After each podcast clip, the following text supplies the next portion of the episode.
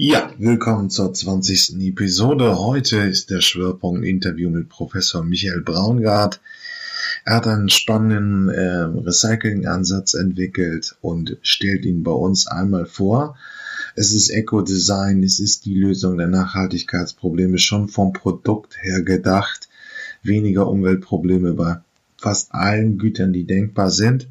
Hochinteressant, es ist eine gute Stunde geworden und sie lohnt jede Minute. Dann stellen wir einmal, stelle ich einmal kurz vor, gibt's was Neues bei Smart Glasses? Wieder Nachhaltigkeitsthema. Wie kann man Kleidung aus Meeresmüll gewinnen? Kann man mit Meeresmüll etwas Sinnvolles anfangen? Ich stelle da mal ein Startup aus äh, Spanien vor. Gibt es Möglichkeiten, Partizipation, bürgerliche Teilhabe an gesellschaftlichen und politischen Entscheidungsprozessen moderner zu organisieren, mittels Internet, mittels einer App? Ist ein weiteres Thema und dann, ähm, das geistert in vielen der Mobilitätsfragen äh, herum, können wir zum kostenlosen Nahverkehr kommen und so ein bisschen den Autoverkehr aus den Innenstädten rausdrücken. Es gibt die ersten spannenden Ansätze aus Luxemburg. Ich stelle sie einmal kurz vor. Bis dann viel Freude mit dieser Episode. Dann sage ich herzlich willkommen bei den Zukunftsmowessern. Heute begrüße ich Professor Michael Braungart. Bitte stellen Sie einmal kurz vor. Na, ich bin unvorstellbar. Insoweit bin ich, mit, ich bin inzwischen so alt, dass meine Vorstellung länger dauern würde als die ganze Sendung und so weiter. Sollen die Leute sich das im Internet bitte angucken, was ich also gemacht habe. Ich Alles bin Chemiker von Hause aus und äh, ja, Lehre an der Leuphana Universität in Lüneburg. Und ansonsten ist mein Lebenslauf inzwischen länger als die Vorträge, ich. Na, das ist doch noch, noch frisch in Ihrem Alter und Sie haben ja schon nun auch dann aber trotzdem die gesetzte Erfahrung von 30 Jahren Nachhaltigkeitsdiskurs.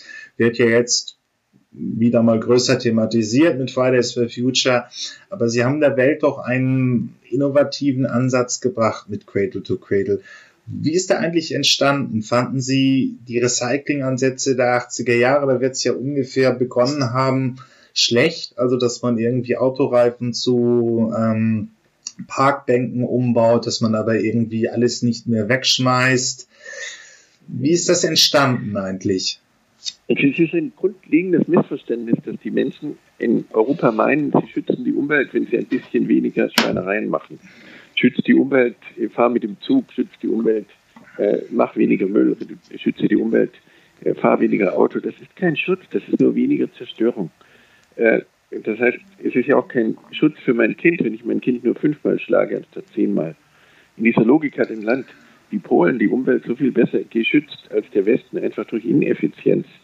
Das heißt, die konnten die ganzen Feuchtgebiete nicht kaputt machen vorher, weil sie einfach dazu nicht das Geld hatten. Darum geht es mir eher darum zu sagen, na ja, lassen wir uns doch, lassen die 40 Jahre Weltuntergangsdiskussion doch als Innovationschance nehmen.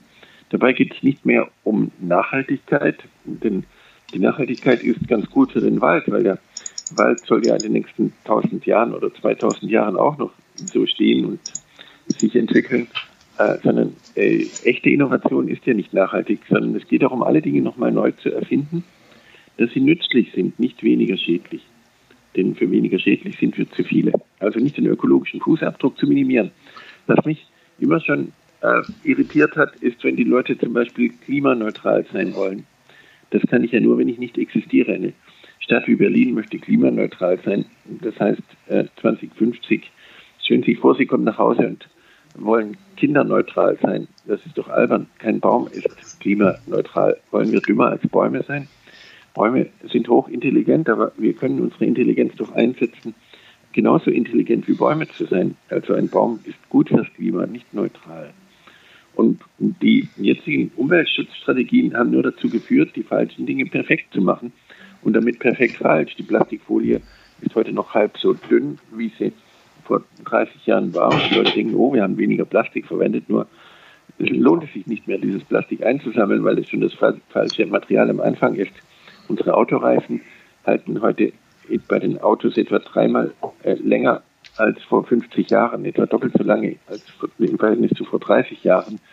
Ähm, man hat damit die falschen Dinge nur perfekt gemacht. Vorher blieb der Reifenstaub auf der Straße von 470 verschiedenen Chemikalien. Jetzt wird der Staub eingeatmet und gelangt in die Gewässer. Über die Hälfte von allem Mikroplastik in der, im Rhein oder in der Elbe äh, stammt vom Autoreifenabrieb. Wir müssen erstmal fragen, was ist das Richtige und nicht, wie machen wir es richtig, denn sonst machen wir das Falsche richtig und damit richtig falsch. Äh, also wenn ich von Hamburg nach äh, Kopenhagen möchte, dann hilft es mir nicht, effizient nach München zu laufen. Das heißt, wir müssen erst fragen, was ist wirklich ein, ein Wirtschaftssystem für 10 Milliarden Menschen, in dem die Menschen nicht ein bisschen weniger schädlich sind, sondern eben nützlich sind für die anderen Lebewesen auch. Also einen großen Fußabdruck zu haben, der aber ein Feuchtgebiet wird, nicht zu vermeiden, sparen, verzichten. Also ein Kirschbaum im Frühling vermeidet auch nicht und er spart nicht, aber alle Dinge, die der Kirschbaum abgibt, sind nützlich für die anderen Lebewesen. Das ist ja dann eine sehr manifeste Gegenposition zum allgemeinen Nachhaltigkeitsdiskurs. Also die europäischen Mittelschichten möchten eigentlich weniger umweltschädlich sein, man verzichtet, wenn kompensiert man. Der Ansatz war auch nicht wirklich erfolgreich, oder? Also heute gibt es vier bis fünf Millionen Loas in Deutschland, die wenigstens in Studien angeben, umweltschä weniger umweltschädlich zu sein, aber ein Konzept für die Welt ist es nicht. Ja, meine größten Feinde in den meisten Unternehmen und den Verwaltungen sind die Nachhaltigkeitsbeauftragten, äh, weil die haben sich alle eingerichtet. Das ist ein 7 Milliarden Euro Geschäft allein in Europa mit Nachhaltigkeitsberatung. Die haben ihre jährliche Konferenz, haben zwei Elektroautos zusätzlich angeschlossen und meinen damit, dass sie doch was für die Nachhaltigkeit tun würden. Äh, dabei ist echte Innovation eben nicht nachhaltig. Meine Mutter hat noch die Wäsche im Fluss gewaschen. Sie hat sofort ihre Stelle verloren, als ihre Eltern sich schließlich eine Waschmaschine zulegen konnten. Ich hatte als Student noch ein Mobiltelefon, das hat 18 äh, Kilo gewogen. Das Mobiltelefon war nicht nachhaltig für die Leute, die vorher stationäre Telefone hergestellt haben. Also echte Innovation kann doch gar nicht nachhaltig sein, sonst wäre sie doch gar keine. Außerdem ist Nachhaltigkeit langweilig, wenn ich Sie frage, wie geht es Ihnen so mit Ihrer Frau oder Ihrer Familie und Sie sagen nachhaltig, dann sage ich herzliches Beileid. Das ist ja gerade das Minimum. So wie kompostierbar. Na schön, ich bin, komme auf die Welt, bin kompostierbar, aber das ist nur das Minimum. Also stört Sie im Prinzip, dass wir nicht radikal genug denken. Wir müssten komplett andere Produkte entwickeln und nicht einfach nur versuchen, ein bisschen hier Kosmetik, ein bisschen dort Kosmetik zu betreiben. Das, ah, das stört mich gar nicht, sondern im Gegenteil, ich finde das ja putzig, so wie die Leute in der Corona-Krise sich irgendwie freuen, dass endlich irgendjemand sagt, was zu tun ist. Davon, so wie die Firma Bertelsmann äh, mit 50 Shades of Grey über 2 Milliarden Euro erlösen konnte. Äh, die, die Leute mögen das gerne, dass sie von jemand anderem gequält werden weil das hat so was Entlastendes. Wenn man so Opfer ist, dann kann man ja nichts dafür sozusagen. Nein, was ich möchte, ist, dass die Menschen gestalten, dass sie die Dinge ändern und nicht ein bisschen weniger schlecht sind, weil für weniger schlecht sind wir zu viele. Äh, das heißt, wir können jetzt 40 Jahre Weltuntergangsdiskussion als Innovationschance nehmen. Dabei entstehen Produkte, die so viel besser sind, als man in vielen anderen Ländern machen kann weil wir wissen, wie Dinge gesund sein können und wie sie für die Umwelt geeignet sein können. Äh, daraus entstehen viele, viele neue Produkte, zum Beispiel Teppichböden, die nicht nur nicht stinken. Ich meine, wenn meine Lebensgefährtin vorher starke Raucherin war und jetzt nicht stinkt mehr, dann ist das schon eine Leistung. Aber wenn sie mir hilft, die Küche aufzuräumen, dann habe ich was davon. Also Dinge zu machen, die nützlich sind. Also wir machen Teppichböden, die aktiv Feinstäube an sich binden. Also nicht ein bisschen weniger Schadstoffe abgeben, und diese Teppichböden werden nicht mehr verkauft, sondern man verkauft nur zehn Jahre Fußbodenverpackungsversicherung. Dann kann der Hersteller das beste Material einsetzen, nicht den billigsten Dreck. Oder eine Waschmaschine. Niemand braucht eine Waschmaschine. Ich brauche doch nur saubere Wäsche. Wenn man also 3000 Mal Waschen verkauft, äh, dann kann der Hersteller anstatt 150 billige Kunststoffe die Waschmaschine mit drei Kunststoffen herstellen, wo es sich wirklich lohnt, sie zurückzugewinnen und wieder einzusetzen. Also nicht äh, Langlebigkeit, denn dann weiß ich nie, wenn die Waschmaschine 40 Jahre hält, dann weiß ich nie, wo das Material wieder ist und echte Innovation kommt dann auch nie auf den Markt, sondern in der digitalen Welt definierte Nutzungszeit, dass ich weiß, wann der Materialstrom wieder zur Verfügung steht. Nicht mehr unbedingt für eine Waschmaschine, sondern vielleicht für ein Autoteil oder für ein Büromöbel oder wie auch immer. Das heißt, das sind technische Nährstoffe. Und umgekehrt sind Dinge, die verschleißen, Schuhsohlen, Bremsbelege, Autoreifen, werden so gemacht, Waschmittel, werden so gemacht, dass sie in die Biosphäre gehen können und dort nützlich sind. Also dass sie eben nicht ein bisschen weniger giftig sind, sondern dass sie für die Biosphäre eben nützlich sind. Zum Beispiel war eins meiner ersten Produkte, was ich mit einem schweizerischen Unternehmen entwickelt habe, äh, sind, äh, sind essbare Bezugsstoffe. Hört sich zunächst komisch an, aber wenn man sieht, dass praktisch alle äh, Bezugsstoffe für Sofas, für, für, für Sessel so giftig sind, für Schreibtischstühle so giftig sind, dass die Zuschnitte, wenn man die herstellt, als Sondermüll verbrannt werden müssen, dann ist doch irgendwas falsch, weil ich rutsche ja auf dem Sitzmöbel nervös hin und her, wenn ein spannender Krimi im Fernsehen läuft oder ich einer schönen Frau gegenüber sitze, dann äh, rutsche ich ja nervös hin und her. Ich esse faktisch den Bezugsstoff mit. Er verschleißt durch die Anwendung. Also suche ich alle Zutaten raus, dass man sie auch essen könnte. Das heißt, sie können, damit können die Zuschnitte bei der Herstellung als Torfersatz in Gärtnereien gehen. Der Arbeitsschutz ist viel leichter. Man braucht dafür keine Kläranlage mehr, weil die Intelligenz das Filter praktisch am Anfang ist und nicht am Schluss, wo dann das, das Wasser in die Umwelt gelangt und dann ein bisschen weniger giftig sein sollte. Also es geht um Innovation, um Qualität, um Schönheit.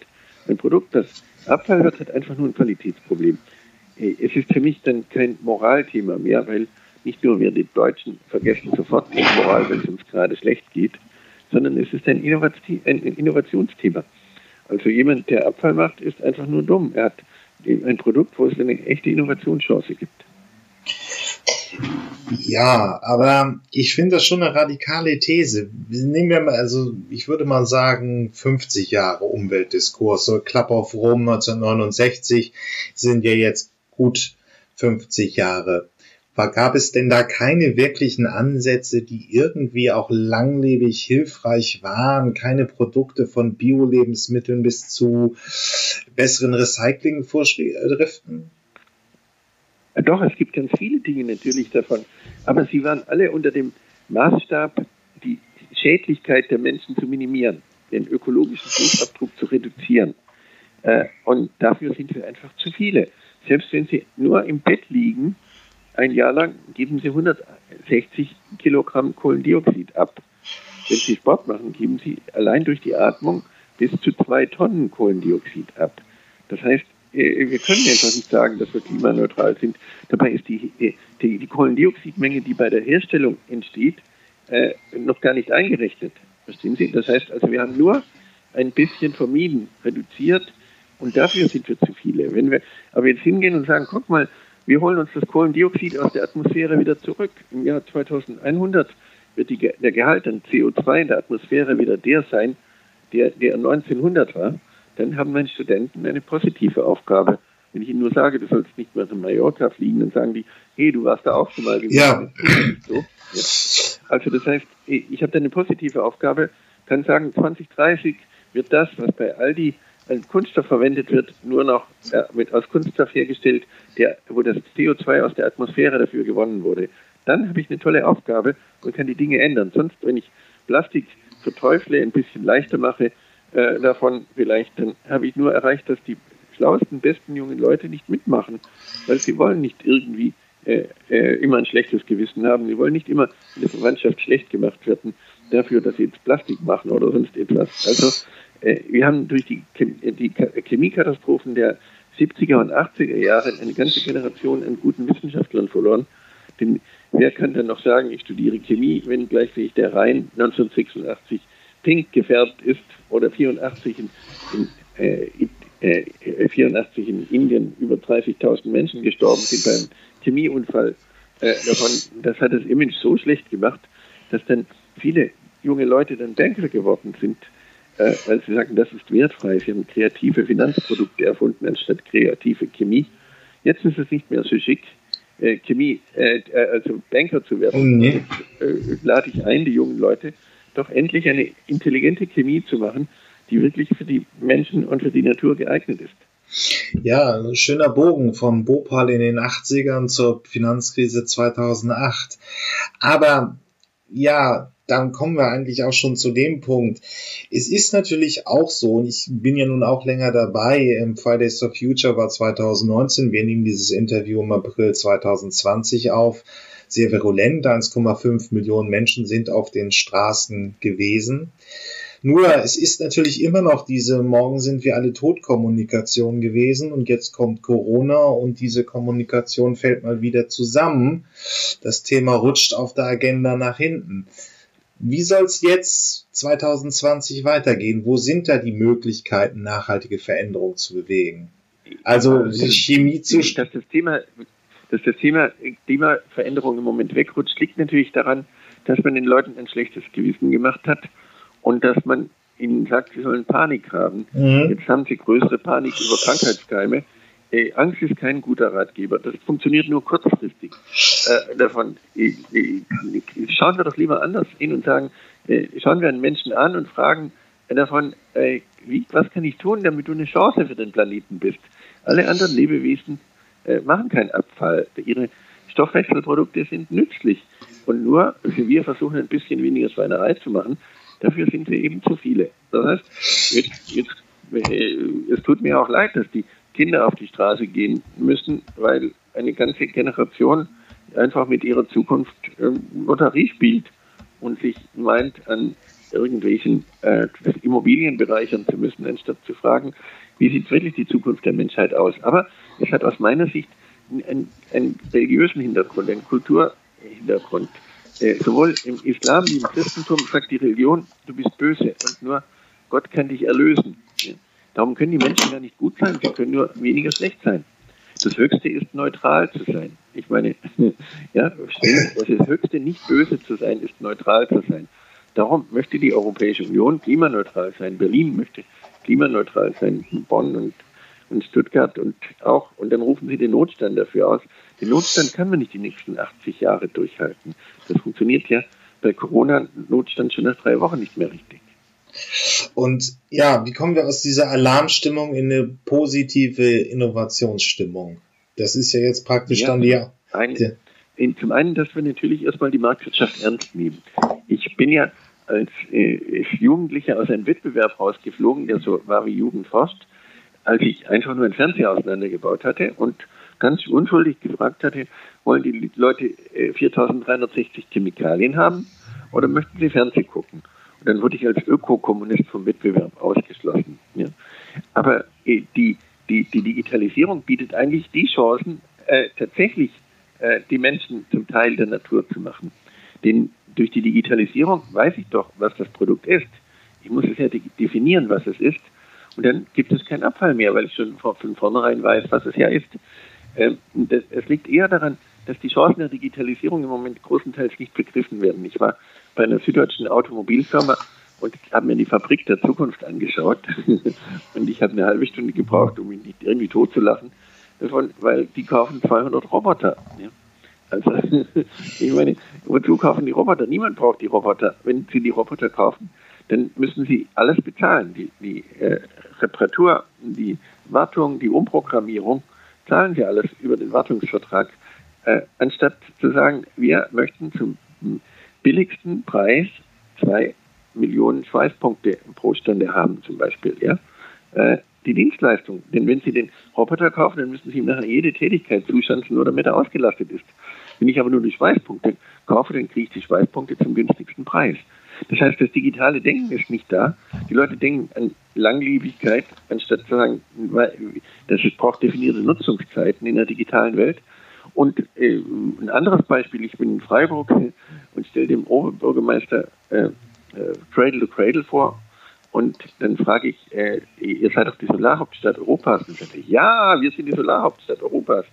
Und dann sage ich, und ihr kauft Solaranlagen? Dann sagt er, ja, wir kaufen Solaranlagen auf jedem öffentlichen Gebäude. Und wir schreiben das auch privat vor. Und dann sage ich, Leute, niemand braucht doch eine Solaranlage. Ich brauche doch nur den Strom. Eine äh, Schüko-Anlage aus Bielefeld äh, hat äh, einen von Europas größten Fensterhersteller.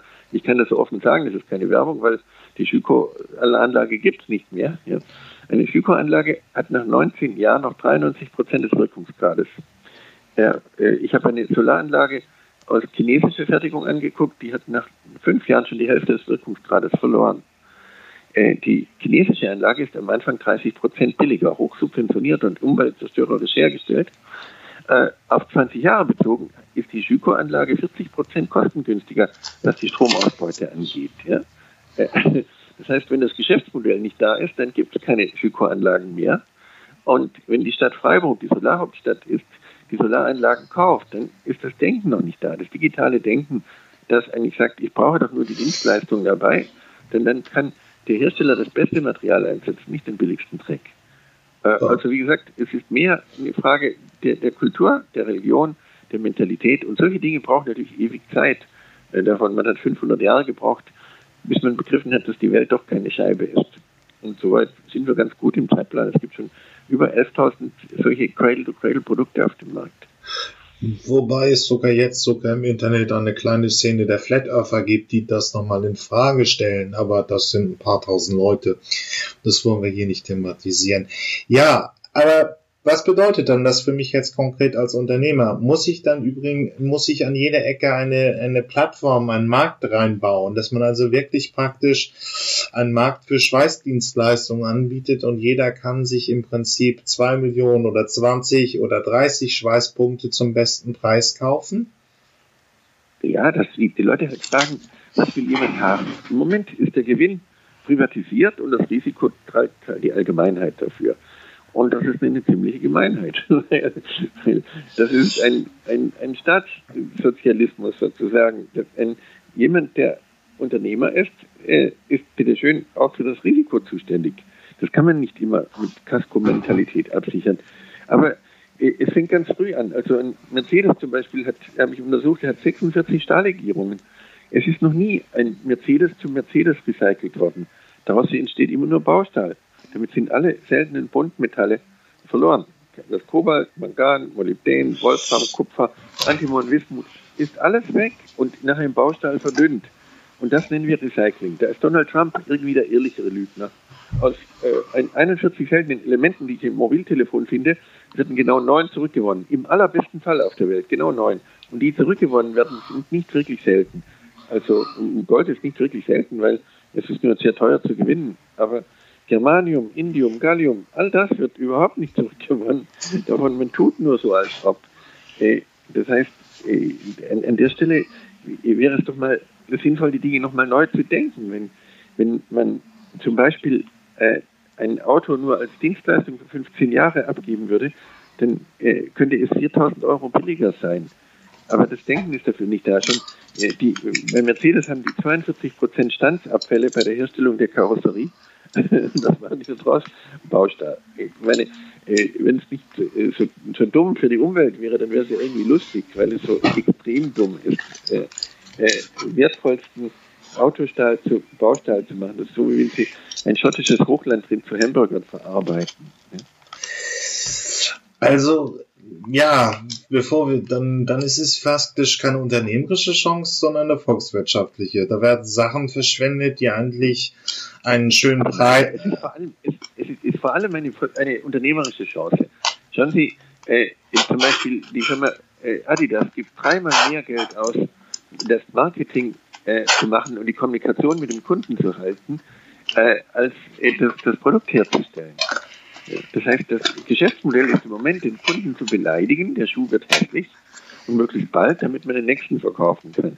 Äh, da muss man sagen, tut mir leid, dein Schuh ist hässlich geworden, aber schau, dieser Heilige trägt die auch. Ja? Und dann zahlen sie irgendwelchen Sportlern Bayern München irgendwie 60 Millionen Euro plus, damit die diese, Sport, äh, diese Sportartikel tragen und, und möchten dafür Leute in Vietnam darüber, dass sie möglichst wenig bezahlen für die Herstellung. Das ist ein ziemlich dummes Geschäftsmodell. Wenn Sie dreimal mehr für die Vermarktung zahlen müssen, die Dosis praktisch immer steigen müssen, als die Herstellung eines Produktes ist. Wenn man von vornherein den Leuten nur eine Busstransportverpackungsversicherung verkaufen würde, möglichst noch mit einem Verfallsdatum, weil man dann die besten Materialien einsetzen kann, würde man den Kunden wieder zurückkriegen. Und man könnte das beste Material einsetzen, nicht das billige, stinkige äh, Material davon, damit man einfach das billigste verkauft hat es ist, äh, es ist eher eine Frage äh, des, äh, der Kundenbeziehung.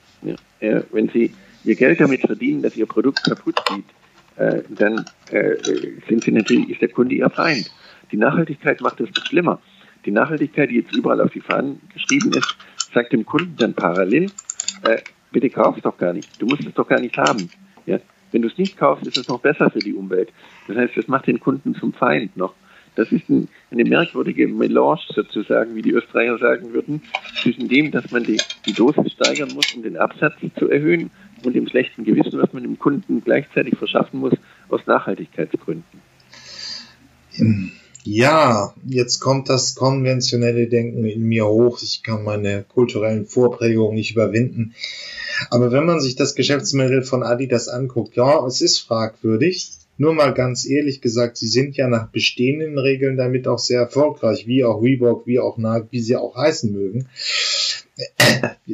Da müsste man doch nicht unbedingt fragen, da muss man schon die Frage nach der VWL stellen, wie, wie die Regeln sein sollten, so damit man zu einer langfristig halbwegs sinnvollen Kundenbeziehungen kommen muss. Dann müssen ja im, Prinzip, müssen ja im Prinzip die Kosten wirklich ähm, alle rein. Also beim Beispiel der seltenen Erden, alles müsste einen höheren Preis haben, so damit sich eine langlebige... Nein, gar nicht, gar nicht, gar nicht, gar nicht. Diese, das ist so immer auch mit den ökologischen, äh, die Preise müssen die Wahrheit sagen und sonst was. Was für ein Blödsinn die Sachen, wenn man die wirklich, äh, das ist nur so genauso wie bei Corona, dass man sich hinter etwas allgemein versteckt. Äh, es ist viel einfacher und sagt, alles, was verschleißt, was kaputt geht, wird für die Biosphäre gemacht. Dafür kann die Allgemeinheit zuständig sein. Alles, was nur genutzt wird, bleibt in der Technosphäre. Es bleibt eins. Ja, warum soll ich bitte schön als öffentlicher Träger die Entsorgung von Mobiltelefonen überwachen, davon, wo ich doch gar keine Ahnung habe, was drin ist? wenn die Dinge nicht für die Biosphäre geeignet sind, wenn sie also nicht kompostiert werden können oder nicht verbrannt werden können, ohne einen Filter, also als echter Brennstoff, wie so ein Stück Holz sozusagen, äh, dann gehört, sie, gehört das Produkt demjenigen, der es in Verkehr gebracht hat. Es ist deins. Ja? Warum soll die Allgemeinheit immer die Verantwortung übernehmen für Produkte, wo sie gar nicht weiß, was es drin ist? Also das fängt so mit so dualen Systemen an. Äh, man könnte damit zum Beispiel auch die Dinge inzwischen viel, viel kostengünstiger machen. Es werden im Moment etwa 170 verschiedene Plastiksorten bei Verpackungen verwendet. damit ist nichts mit Recycling. Das ist völlig gelogen. Äh, äh, man könnte hm, aber alle, Kunststoff, alle Verpackungen aus einem einzelnen Kunststoff machen, zum Beispiel aus Nylon oder aus PET. Die sind nur am Anfang teurer. Wenn ich aber als Hersteller von Aldi zum Beispiel ein Pfand erheben würde auf alle meine Verpackungen, dann würde der Kunde ja wieder zurückkommen. Ich kann ihm eine Pfandkarte geben äh, und sagen, da sind 30 Euro drauf, dann kannst du 150 Produkte kaufen, davon ohne dass du mehr bezahlst und dann kommst du wieder. Damit könnte ich meinen Kunden in den Laden wieder zurückkriegen. Die Kundenbindung äh, könnte sich doch nicht mit lächerlichen Rabattkarten und Punkten und Paybacks und sonstigen Zeug, sondern mit ganz direktem Pfand auf das Produkt äh, was eben dann wieder zurückkommt. Dann wird mein Kunde mit zurückkommen. Und das wäre doch viel lukrativer. Es ist eher so, dass die Leute das Bestehende bisher äh, optimiert haben und jetzt haben sie das Bestehende so perfekt falsch gemacht, dass jede Innovation im Prinzip gegen hochoptimierte falsche Systeme anstinken muss. Das kenne ich aus Ägypten. Ich habe da gerade eine Arbeit betreut. Da liegt Meter hoch Plastik rum. Wirklich, da sieht man nur im Extremfall, was das ist. Äh, nur das Plastik ist so minderwertig, äh, so verschieden. Da ist so stinkiges PVC genauso drin wie entsprechende äh, äh, giftige Pigmente. Äh, derjenige, wenn jemand zehn Stunden sammelt, kann er oder sie nicht mehr als 1,50 Dollar für das Plastik erwirtschaften, was rauskommt. Die Waschkosten, die Reinigungskosten sind aber bei über 3 Dollar, weil der Dreck ja nie für Recycling entwickelt worden ist. Das heißt, wir müssen nochmal neu denken, von Anfang an. Und dann kommen wir zu Lösungen, die wirtschaftlich auch sinnvoll sind. Jemand, der einen Teppichboden verkauft als Dienstleistung, äh, behält praktisch eine Nylonbank auf Dauer. Und der Kunde äh, muss nicht erst beleidigt werden, weil der Teppichboden hässlich wird, sondern er hat auf zehn Jahre eine Fußbodenverpackungsversicherung gekauft. Und das ist extrem lukrativ für alle Seiten, weil ich eben nicht durch das Betrügen des Kunden, durch Zollbruchstellen und sonst was mein Geld verdiene, und dann den Kunden dann mit Rabatten und äh, sonstigen äh, Anreizen für seine Raffgier äh, irgendwie fördere, sondern ich schaffe eine Kultur der Großzügigkeit, wo der Kunde genauso dran denkt, dass es dem Hersteller gut geht, weil er sich freut, weil der Hersteller dadurch sein Unternehmen umso schneller ändern kann. Je mehr ich kaufe, desto schneller kann das Unternehmen insgesamt das Unternehmen ändern. Und dann ist Profit sogar eine gute Sache im Interesse der Allgemeinheit. Und ich freue mich darüber, dass das Unternehmen profitabel ist, weil ich weiß, dass es das dafür einsetzt, eben die Dinge insgesamt zu ändern, nicht nur ein Alibi-Produkt. Ja. Dann, dann müssen wir mal konkret werden, raus aus dem Zukunftsdiskurs, konkret ins Unternehmerische. Mhm. Ich, gegenwärtig ist es so, ich bin Hersteller von Teppichböden, verkaufe die an Unternehmen, die stellt man hin, stinken und sie werden nach fünf bis zehn Jahren weggeschmissen. Ja. Wie wäre das Neue?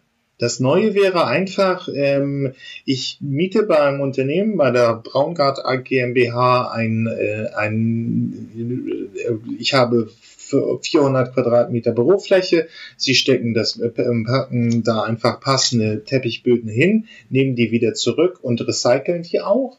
Also ich schließe einfach in zehn ja, Jahren. Nein, ich stelle zunächst einen Teppichboden her, der dafür geeignet ist, recycelt zu werden. Im Moment habe ich irgendeinen Dreck, wo ich daraus noch eine Parkbank oder einen Lärmschutzwall oder sonst was mache. Da lohnt sich das doch gar nicht. Ich stelle einen Teppichboden her, der aus zwei Schichten besteht. Davon einer oberen Schicht, die verschleißen kann, und einer unteren Schicht, die eben die Akustik und die Lärmdämmung und sonst was macht. Ja? Und, und die stelle ich für zehn Jahre zur Verfügung. Und natürlich kann der Kunde genauso das bezahlen, was er vorher gezahlt hat für einen Teppichboden Davon, diese Teppichböden sind über 20 Prozent billiger, weil die Intelligenz in der Herstellung liegt. Diese Kostenvorteil kann ich jetzt umsetzen in besseres Material, das auch tatsächlich zehn Jahre hält. Dadurch weiß der Kunde, hey, wenn das in zehn Jahren irgendwie hässlich wird, dann muss der Hersteller dafür haften, für zehn Jahre. Aber nur auch nur für zehn Jahre, nicht für elf Jahre, nicht für neun Jahre. Das heißt, ich weiß genau, im Jahr 2030 bekomme ich 40 Tonnen an Nylon-Six zur Verfügung. Und die muss ich auch nicht unbedingt wieder für den Teppichboden einsetzen. Die kann ich dann auf, im Internet anbieten, auf der Warenterminbörse, dass ich sage, okay, hier habe ich 40 Tonnen des bieten an Nylon 6 zur Verfügung. Bei Nylon 6 ist es allerdings für den Teppichboden so, dass ich auch die nächsten 40 Jahre Nylon 6 ein Material der Wahl sein wird für Teppichböden, weil es ganz einfach ideal ist für ganz viele Anwendungszwecke. Nylon lässt sich endlos einsetzen für denselben Zweck. Davon, das heißt, der Kunde wird praktisch zu meiner Materialbank. Es wird mein Materialdepot. Damit wird das Unternehmen jeden Tag mehr wert, weil es ja bei dem Kunden Materialien zur Verfügung hat, die auch einen echten Wert darstellen und nicht ein Entsorgungsproblem. Das gibt durchaus Beispiele, wo man das in Übergängen schaffen kann. Die Firma Giroflex zum Beispiel verkauft jetzt Schreibtischstühle ganz normal äh, davon und nach zehn Jahren kriegen die Leute, nicht nach neun, nicht nach elf, nach zehn Jahren kriegen die Leute genau 25 äh, Prozent des Kaufpreises zurückerstattet. Das lohnt sich für Giroflex, weil die Marketingkosten im, im Büromöbelbereich etwa die Hälfte der gesamten Kosten sind. Das heißt, man kriegt dann nach zehn Jahren zum einen das Material zurück, mit dem man wirklich wieder was anfangen kann. Anstatt 40 billige schädliche Kunststoffe können dann vier Kunststoffe verwendet werden, die wirklich eingesetzt werden können wieder. Und mein Kunde kommt wieder. Und natürlich äh, setzt er das, dieses, diesen Rabatt gleich wieder für den neuen Schreibtischstuhl um, weil er die neue Garnitur natürlich sehen will davon. Oder er lässt sich das ausbezahlen, dann habe ich trotzdem mein Marketing um, um die Hälfte, meine Marketingkosten um die Hälfte gesenkt, weil ich dem Kunden praktisch nur eine gesunde Sitzversicherung verkauft habe.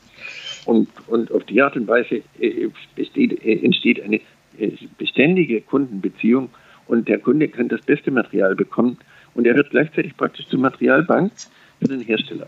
Wenn mir jetzt die Kapitalbindung zu hoch ist, zum Beispiel bei Aluminiumfenstern, Schüko zum Beispiel hat letztes Jahr 128.000 Tonnen Aluminium verwendet, das sind 250 Millionen Euro wert.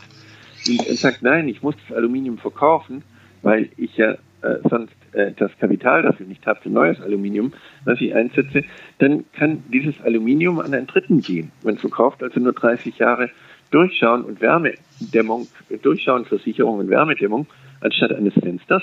Und dann äh, hat die Sparkasse in Gütersloh zum Beispiel eben einen, einen Anteilsschein an Aluminium. Durch die Digitalisierung weiß ich an jeder Stelle, wo dieses Aluminium eingesetzt wird. So wie die Firma Airbus zum Beispiel weiß an jeder Stelle, wo welches Bauteil auf der Welt in Verwendung ist. Weil das aus Sicherheitsgründen unbedingt notwendig ist. Airbus ist sicher die Firma, die Digitalisierung am perfektesten umsetzt in Deutschland, weil sie nicht Langlebigkeit hat, sondern definierte Nutzungszeit. Die Airbus-Leute haben von über 30 Jahren mit mir einen Workshop mal gemacht und ich habe ihnen gesagt, niemand braucht ein Triebwerk bei einem, einem Flugzeug. Dann haben sie mich angeguckt, wie ich sie gerade überfahren hätte mit einem Bus sozusagen. Ich gesagt, ihr braucht nur die Schubleistung. Ja. Heute machen sie das so. Sie kaufen von Rolls-Royce nur die Triebwerksschubleistung. Das heißt, der Hersteller hat plötzlich ein Interesse daran, dass die, das Triebwerk nicht gewartet werden muss, sondern dass es keine Wartung braucht. Ähm, das lässt sich für viele Dinge umsetzen. Ich habe ja eine Firma initiiert 1992, die heißt SafeCam, ja, weil ich sagte, niemand braucht ein Lösungsmittel, äh, sondern ich brauche nur die Nutzung des Lösungsmittels, die Dienstleistung des Infetten. Dann zahlen die Leute für jedes Kilogramm, das fehlt, wenn sie es verwenden. Und, und sie zahlen auch, wenn sie das Pausenbrot reinschmeißen, denn sie bezahlen nach dem Verschmutzungsgrad. Und der Hersteller kann das bessere Lösungsmittel einsetzen. Es nennt sich Rent a Solvent. Heute kommt chemisches Leasing endlich an, aber 92 wurde diese Firma gegründet. Äh, Rent a Solvent kann jeder nachgucken im Internet als Dienstleistung. Von unserer Seite aus stammt auch die Idee für Daimler Charterways zum Beispiel, dass wir sagen, niemand braucht den Lastwagen, ich brauche nur die Lastwagentransportleistung davon und dann kann Mercedes die, die LKWs nach sieben Jahren zurückkriegen mit einer bestimmten Laufleistung. Die sind so sauber und ordentlich, weil sie nach Erhaltungsgrad wieder zurückgekauft werden, äh, dass es sich lohnt, natürlich diese wirklich intakt zu halten. Dann werden die Verschleißteile ausgetauscht und dann können die auf äh, Schwellenmärkten in der Ukraine zum Beispiel zu Prozentbruchteilen äh, des Kaufes praktisch auf den Markt gehen davon, weil man eben das beste Material dafür einsetzt und weil man dem Kunden praktisch nur die Dienstleistung verkauft hat. Und so gibt es inzwischen ganz, ganz viele Beispiele äh, davon, wo sich das umsetzt. Das setzt sich immer schneller durch. Ich hatte zuerst Schwierigkeiten natürlich noch mit Ost-West im Gegensatz, weil das Eigentum halt die Religion war. Also was war der Unterschied zwischen Ost und West? Das Eigentum sozusagen. Aber heute alle modernen Produkte sind praktisch Dienstleistungen.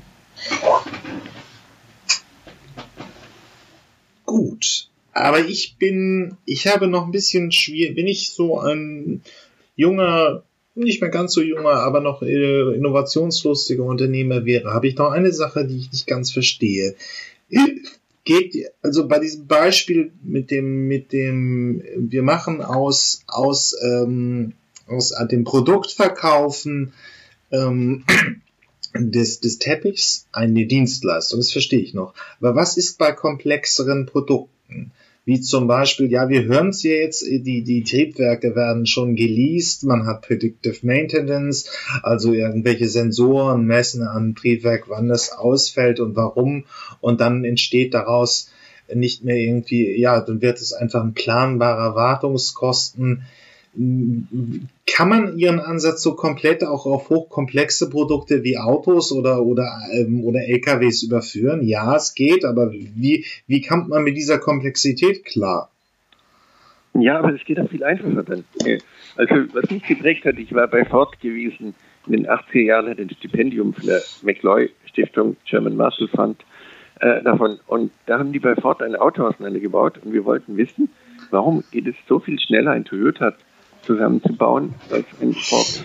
Und äh, das war doppelt so lange Zeit hat es gedauert, ein Ford zusammenzubauen. Und wir haben herausgefunden, dass das Ford wirklich an jeder Stelle genau ausgerechnet hat, welche Schraube man braucht, damit man an jeder Stelle die billigste Schraube einsetzt, die trotzdem noch funktioniert. Ja. Insgesamt haben die 516 verschriebene Schrauben eingesetzt. Ich habe damals schon gesagt, das spendet ja wohl, denn es ist doch nur so, dass die Leute ein Loch bohren und das wieder füllen. Ja. Und die Japaner haben das begriffen, davon ganz früh in ihr Total Quality Management.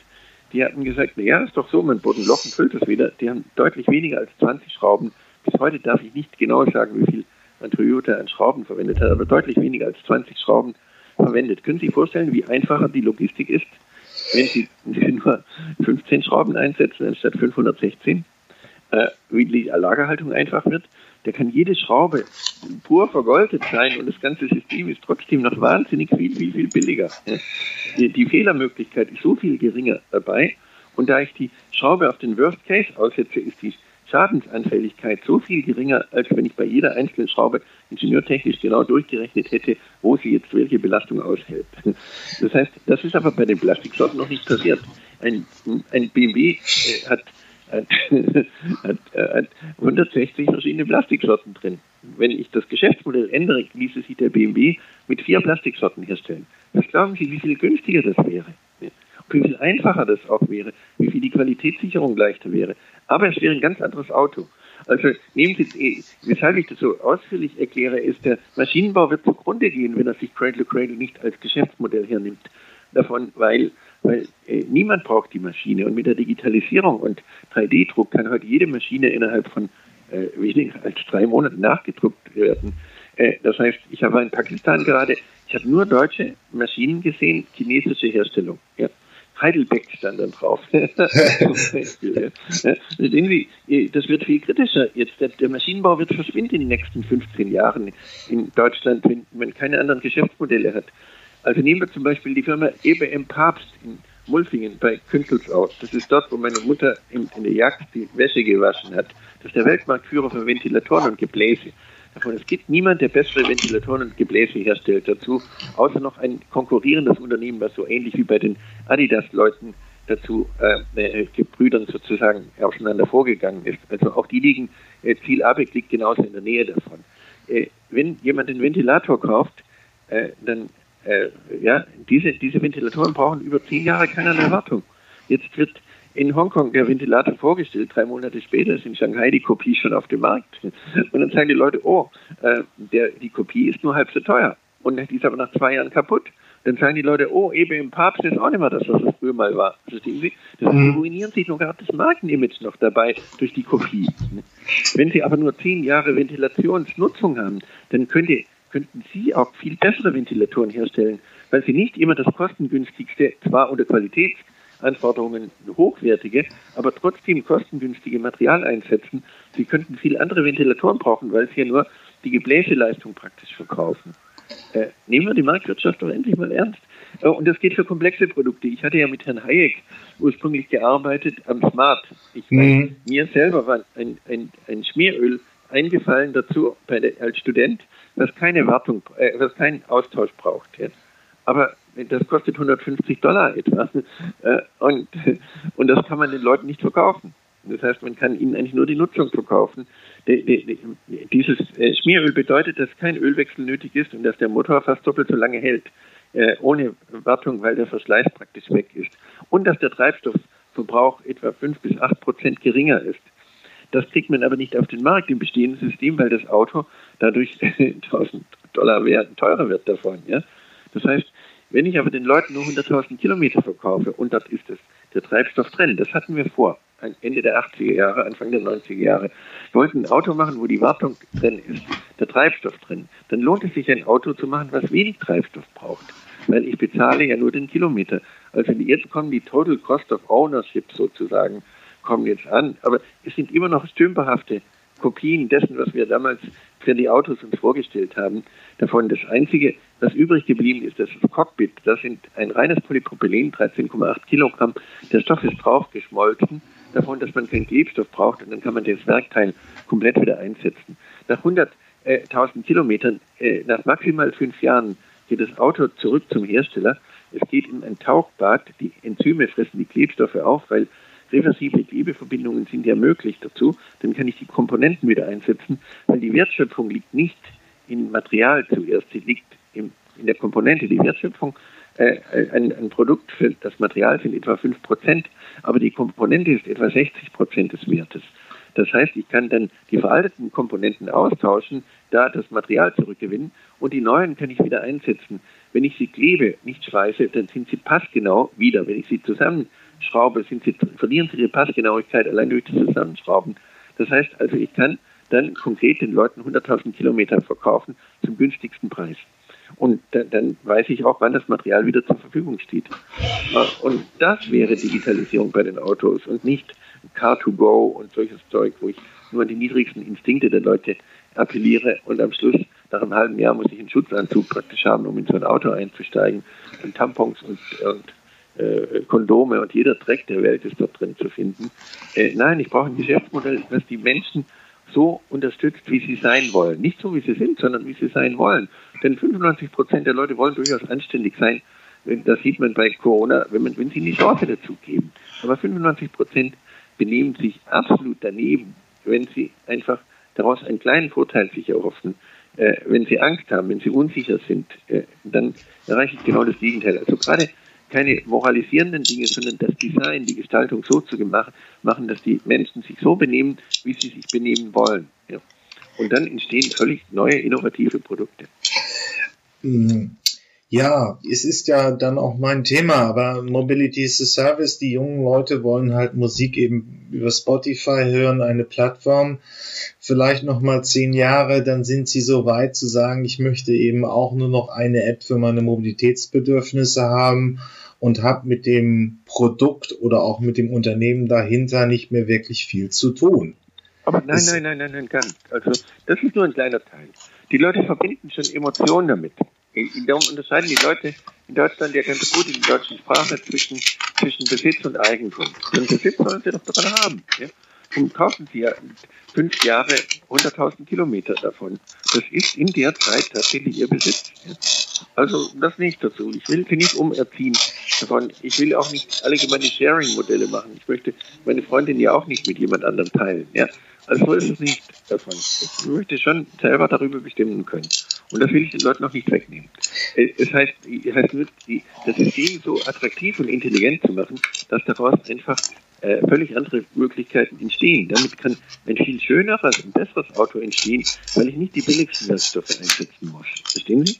Äh, ja. Also das Auto zur Materialbank und die, und die Sparkasse Hamburg kann dieses Material dran halten. Dann wird das Auto sogar noch viel, viel günstiger.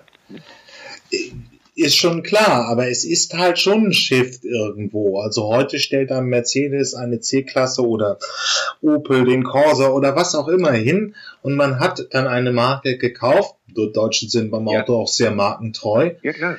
Und dann kommt jetzt der Shift, dass irgendeine Form von App oder Mobilität oder Digitalisierung kommt. Nee, das ist doch gar nicht da. Ich mache es doch viel, viel attraktiver. Ich sage, wenn du das Auto haben willst, dann hast du es. Aber es ist deine Zuständigkeit. Du guckst bitte dafür, dass es wieder tatsächlich in Kreisläufe kommt. Das ist dein Problem. Das ist wie die Wurst, die ich mir in die Nase gewünscht habe.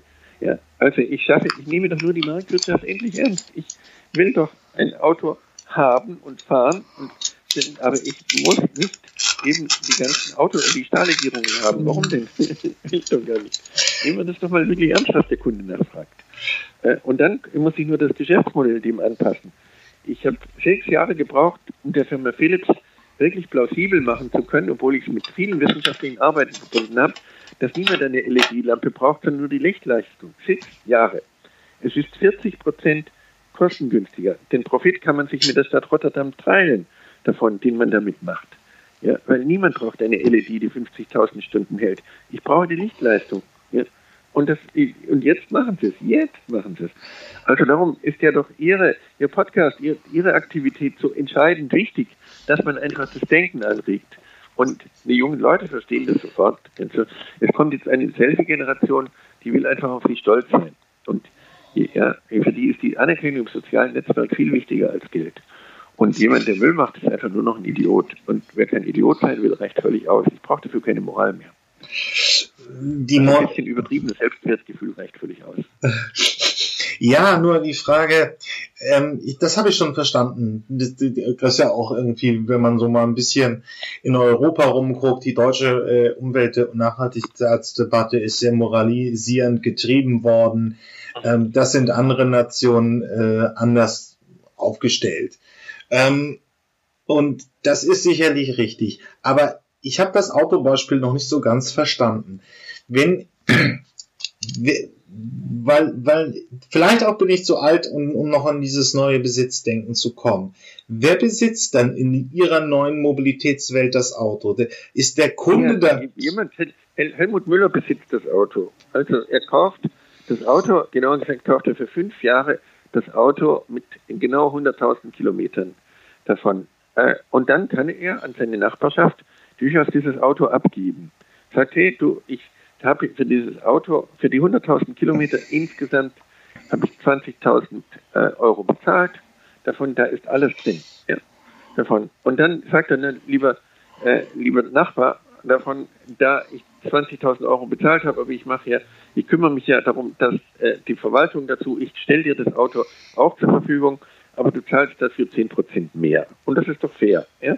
Dann kannst du das Auto auch mal nutzen, wenn du eine Kiste Bier transportieren willst oder ins Grüne fahren willst. Ich schaffe dann mit drei Autos in so einer Siedlung Mobilität für alle, aber natürlich gibt es eine Person, die für dieses Auto zuständig ist. Das geht gar nicht anders.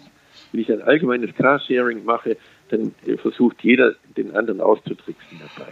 Oh. Ich brauche schon persönliche Zuständigkeit, okay. auch persönliche Verantwortung. In dem Sinne ist Moral auch natürlich etwas, was dann auch durchaus einen Wert darstellt. So wie es uns bei Corona ja durchaus auch gelingt, zu begreifen, dass der Schutz von alten Leuten ein Wert ist. Und, und das geht darüber. Und, und, aber da ist das Design so, ne, wenn die 100.000 Kilometer abgelaufen sind, maximal fünf Jahre davon, dann geht das Auto zum Hersteller zurück und er packt das in den 24 Stunden Enzymbad. Die Enzyme fressen die Klebstoffe auf und die Komponenten werden abfiltriert und können wiederum eingesetzt werden. Dann habe ich es verstanden. Das ist übrigens ein Ansatz. Ich weiß nicht, wie weit äh, Tesla da jetzt mit ist, aber diese Idee hatten sie schon für 2021 angekündigt. Mal sehen, also dass man sich praktisch einen kleinen Tesla kaufen kann und den dann in der in seinem sozialen nahen Umfeld vermieten kann. Sono Motors möchte es auch aus ähm, aus ähm, München anbieten. Ja, dann bleibt ja noch eigentlich eine Frage. Sie sind ja nun wo würden Sie sonst noch den größten Innovationsbedarf sehen? Also müssten wir auch eine, Sie sind ja nun sehr lange in der Produktwelt unterwegs gewesen, haben einen eigenständigen Ansatz entwickelt. Finden Sie, dass unsere Gesellschaft, unsere Politik auch Innovationen bräuchte? Aber nein, nein. Also ich denke, dass es wirklich jetzt daran ist, eine, eine, junge Generation zu unterstützen, die Leute Dinge anders zu machen. Schon Sie fassen einen einfachen Kassenzettel an äh, und, äh, und, äh, und haben zwei Dutzend Chemikalien in ihrem Blutstrom, weil hinten drauf steht, der Kassenzettel soll nicht ins Altpapier gehen, weil er so giftig ist. Aber anfassen soll ich ihn, wie albern. Ja. Ein Tennisball, davon müssten Sie ja nicht immer mit dem Schutzanzug anfassen, dazu, weil die Farbe auf diesem Tennisball nie für Hautkontakt gemacht ist. Die trinken Aperol Spritz und haben zwei Chemikalien drin, die wirklich in ganz vielen Ländern als krebserzeugend ausgewiesen sind davon. Und dann trinken sie das, weil es so schön orange aussieht. Das heißt, der ganze Alltag ist bestimmt von allem möglichen billigen Dreck davon. Ich kann jetzt die Dinge völlig neu machen und dann kann jeder etwas hernehmen und sagen, ich möchte das Cradle to Cradle für die Biosphäre oder die Technosphäre machen. Ich kann Etikette bei Flaschen zum Beispiel machen, die gerade vor mir steht. Die kann ich abwaschen, damit kann ich Shiitake-Pilze züchten da die, das Bestehende, was Umwelt und Gesundheit angeht, so extrem primitiv ist, erwarte ich nur, dass der Staat einfach nicht versucht, immer Verantwortung für Dinge zu übernehmen, die er gar nicht überschaut, die er gar nicht weiß und, okay. nicht und auch nicht wissen sollte. Warum denn? Ich muss auch nicht wissen, wie mein Airbag funktioniert. Ich will ein sicheres Auto haben davon. Das heißt, äh, dadurch, dass es dann diese dualen Systeme gibt, davon sind am Schluss ist, äh, ist dann irgendeine Müllindustrie dran und die versucht dann irgendwas draus zu machen und dann versuche ich damit Grenzwerte zu haben. Nein, nehmen wir die Marktwirtschaft doch bitte endlich mal ernst und sagen, Leute, ihr seid, wenn ihr das herstellt, seid ihr dafür zuständig. Ja, und nicht so allgemein moralisch verantwortlich, sondern zuständig. Es ist euer Problem. Ja? Okay. Und die Allgemeinheit ist nur da, für die Nährstoffe, die biologischen Nährstoffe wieder zurückzuführen. Sonst ist es immer so ein Katz-und-Maus-Spiel. Also steht drauf auf Bremsbelegen von Opel oder, oder um nicht immer VW zu sagen, natürlich auch Ford, ja, steht drauf frei von Asbest. Ja. Und untersuche ich die, das ist ein Trend dafür, Antimonsulfid, das ist viel stärker krebserzeugend. Oder es steht drauf auf den Kosmetika frei von Paraben. Ja. ja. ist der Ersatzstoff so eine Gemeinheit einfach. Ja, das ist so eine völlige Verdummung. Nein, ich muss sagen, Freunde, wenn es in die Biosphäre geht, muss es für die Biosphäre geeignet sein. Es muss definiert sich biologisch abbauen. Ihr seid dafür zuständig. Ja, wenn es verschleißt, wenn es in die Technosphäre geht, dann seid ihr zuständig, dass es in die Technosphäre wieder zurückgeht. Äh, und dann äh, können wir völlig neue und bessere Produkte machen. Und dann konkurrieren wir nicht mit, mit Sklavenarbeit aus anderen Ländern, weil die Produktqualität besser ist. Okay, ich muss leider auch aufhören. Ja, Herr Baumgart, vielen Dank. Äh, es hat Spaß gemacht. Bis dann. Danke, ja. danke, bis dann. Tschüss. Tschüss. Kennt noch einer die Google Glasses? war zwar 14, 15 großes Thema, hatten sich viele auch Hoffnung gemacht. Google wollte einen, eine Brille auf den Markt bringen, die virtuelle Einblendung hat. Man konnte das Wetterbericht auf seinen Augen, äh, auf den ähm, Brillengläsern lesen. Man konnte den, äh, den Stadtplan lesen, die Nachrichten. Das ist sang- und klanglos untergegangen. Ich habe es hier nicht berichtet. Es war ein bisschen vor dem Podcast. Nur mal ganz ehrlich gesagt, ähm, es gibt einen neuen Anlauf. Wir hören uns das jetzt wirklich mal sechs Minuten auf Englisch an. Es ist noch nicht nach Deutschland gekommen, aber was, wie so vieles kommt aus den USA auch zu uns rüber. Es gibt einen neuen Anlauf, ein Startup, die sich jetzt äh, die alte Google-Idee nochmal äh, zunutze machen wollten. Wir schauen uns das mal erst an. I got new glasses. Do you like them? Great, thank you. The neat thing is that these are actually smart glasses and they have a tiny little laser that's in here that allows me to check my notifications, check the weather, talk to Alexa, get walking directions, and even call an Uber. The focals remind me of the Vaunt glasses, and North actually ended up buying Intel's IP late last year. Unlike those glasses, though, which were a big idea with no plan to come to people like us, the focals are on sale now, and the company has storefronts in the US and Canada for people to get fitted. They start at $599, with the price going up depending on if you get different frames or prescription lenses. The implementation and app support isn't all here yet, especially if you use an iOS device, but the fact that these glasses exist at all shows how far we've come from products like Google Glass. Before we get to all that, though, let me explain how they work and what comes in the box. As I mentioned, there's a laser in the right arm of the glasses that functions kind of like a heads up display in a car. It's the same effect in that the information projects in front of you and you can look straight through it. You might also notice the spot on the right lens, which could catch someone's eye if the light shines just right. It's a photopolymer material that allows the laser to broadcast an image and be seen. The projection bounces off that material and hits your eye, creating a 15 degree viewing area that's about 300 by 300 pixels. It doesn't take up your full view and it isn't huge. Beyond the glasses, you'll need this ring called the loop to control what you see. It's a button and a joystick, so you click down to wake up the glasses, hold down for Alexa, and move it around to access different menus. The glasses have a microphone and a speaker inside, so you can talk to Alexa or dictate a text message.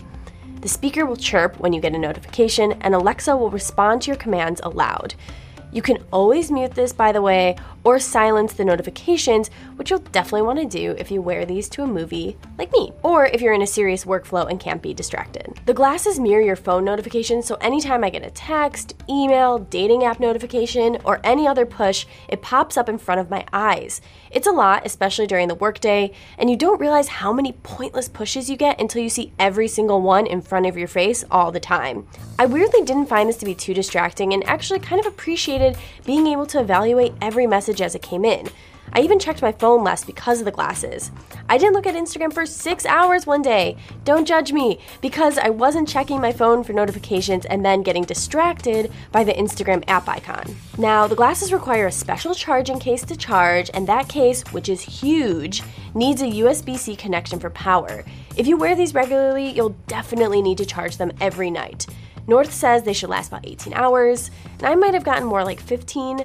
My glasses died a few times because I didn't charge them regularly and didn't keep them in my case in an accessible place.